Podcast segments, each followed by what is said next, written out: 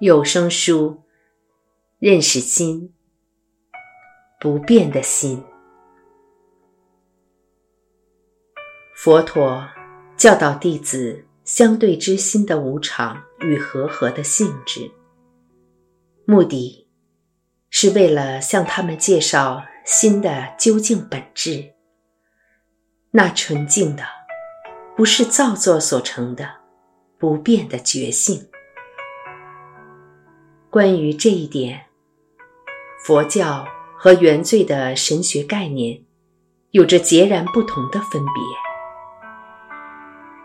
原罪认为人类因为违反了神圣的法律，所以天生具有灵性的污点。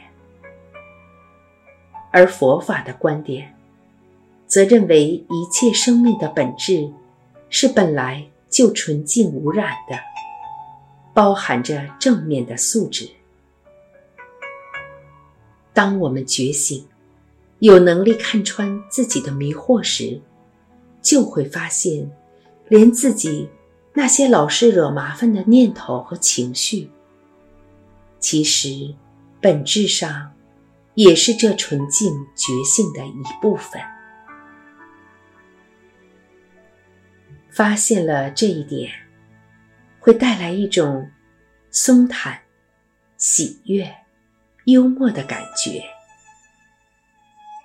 我们不用把任何事看得太严重、太当真，因为我们所经验到的任何相对层面事物都是如幻的。从究竟的观点看来，这一切就像是一场清明的梦，是自心鲜活逼真的展现。当我们在梦中醒觉时，不管梦里发生什么事，我们都不会太当真，就好像。在迪士尼乐园，坐在游乐设施的车厢内，车子会载着我们高高飞进星空中，被满天星星所环绕。城市灯光在脚底闪烁，我们觉得好美，好享受。不过，我们不会把它当真。而当我们被游乐器载进鬼屋探险时，鬼屋里会冒出各种鬼怪、骷髅和怪兽。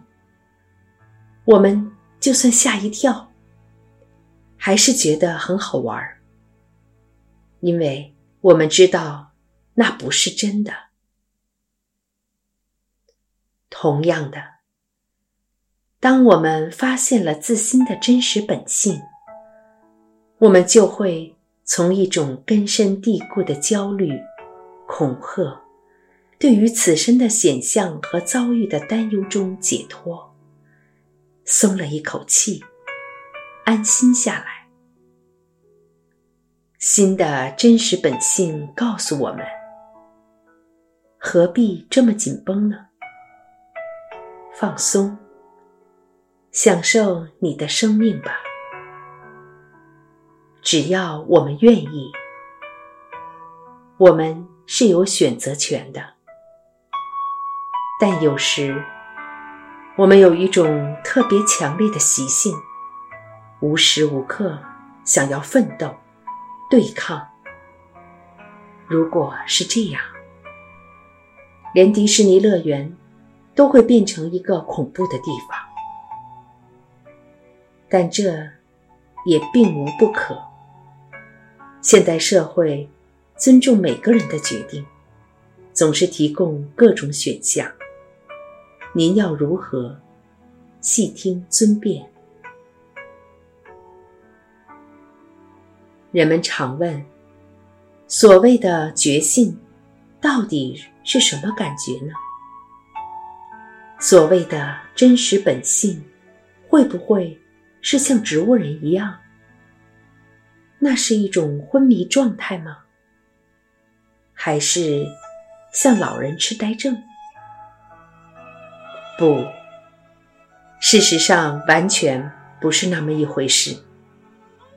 当我们了悟真实本性时，我们那相对之心将会运作得更好。当我们从贴标签的习性中解脱，世界就变得明朗清晰。我们会看得更清楚，想的更清楚，而且感受着情绪鲜明。觉醒的本质，那开放、广大、鲜活的体验，是一种很美妙的境界。想象一下，就好像站在美景中的高山之巅，眺望世界，四面八方都毫无阻碍的感觉。这。就是所谓的自心本性之体验，让自己从无名中解脱。倘若自知自明就是解脱的关键，那要如何才能从无知走向知呢？佛法这条道路的逻辑很简单。我们从无名所主宰的迷惑国度出发，经由听闻、思维与禅修，逐渐升起智慧与领悟，最终得以脱离无知、无明，到达智慧的国度。所以，这条道路最重要的是心智的成长。是洞见的开展。我们越训练心智，心智就会越来越有洞察力，越来越敏锐，最后敏锐到能够切断将我们捆绑在痛苦中的概念与无名。所以，我们所做的是训练自心的工作。我们休息，我们锻炼，像在健身房练身体一样，修炼我们心中的叛逆之佛。心智可不简单呐，它不是一个可量化的东西，不是一个以所知多少来评量的数据，它是活的。它是智慧的手脚，载着我们前进，带我们到达目的地。当我们开始拆除概念的围墙时，所将改变的不只是我们自己，也开始改变周遭的世界，而这可不是一件容易的事。他需要坚定的决心，因为我们所挑战的正是和我们最亲密的事物。对于自我的设定，包括自己的自我和别人的自我，不管这个我正在受苦受难，或是凶狠残暴。他都是我们熟悉的、永远真爱的老朋友。而当你见到自我的实相时，你是以一种剥除一切概念、赤裸裸的方式见到它，就好像国王的新衣那个故事，喊出：“看呐！”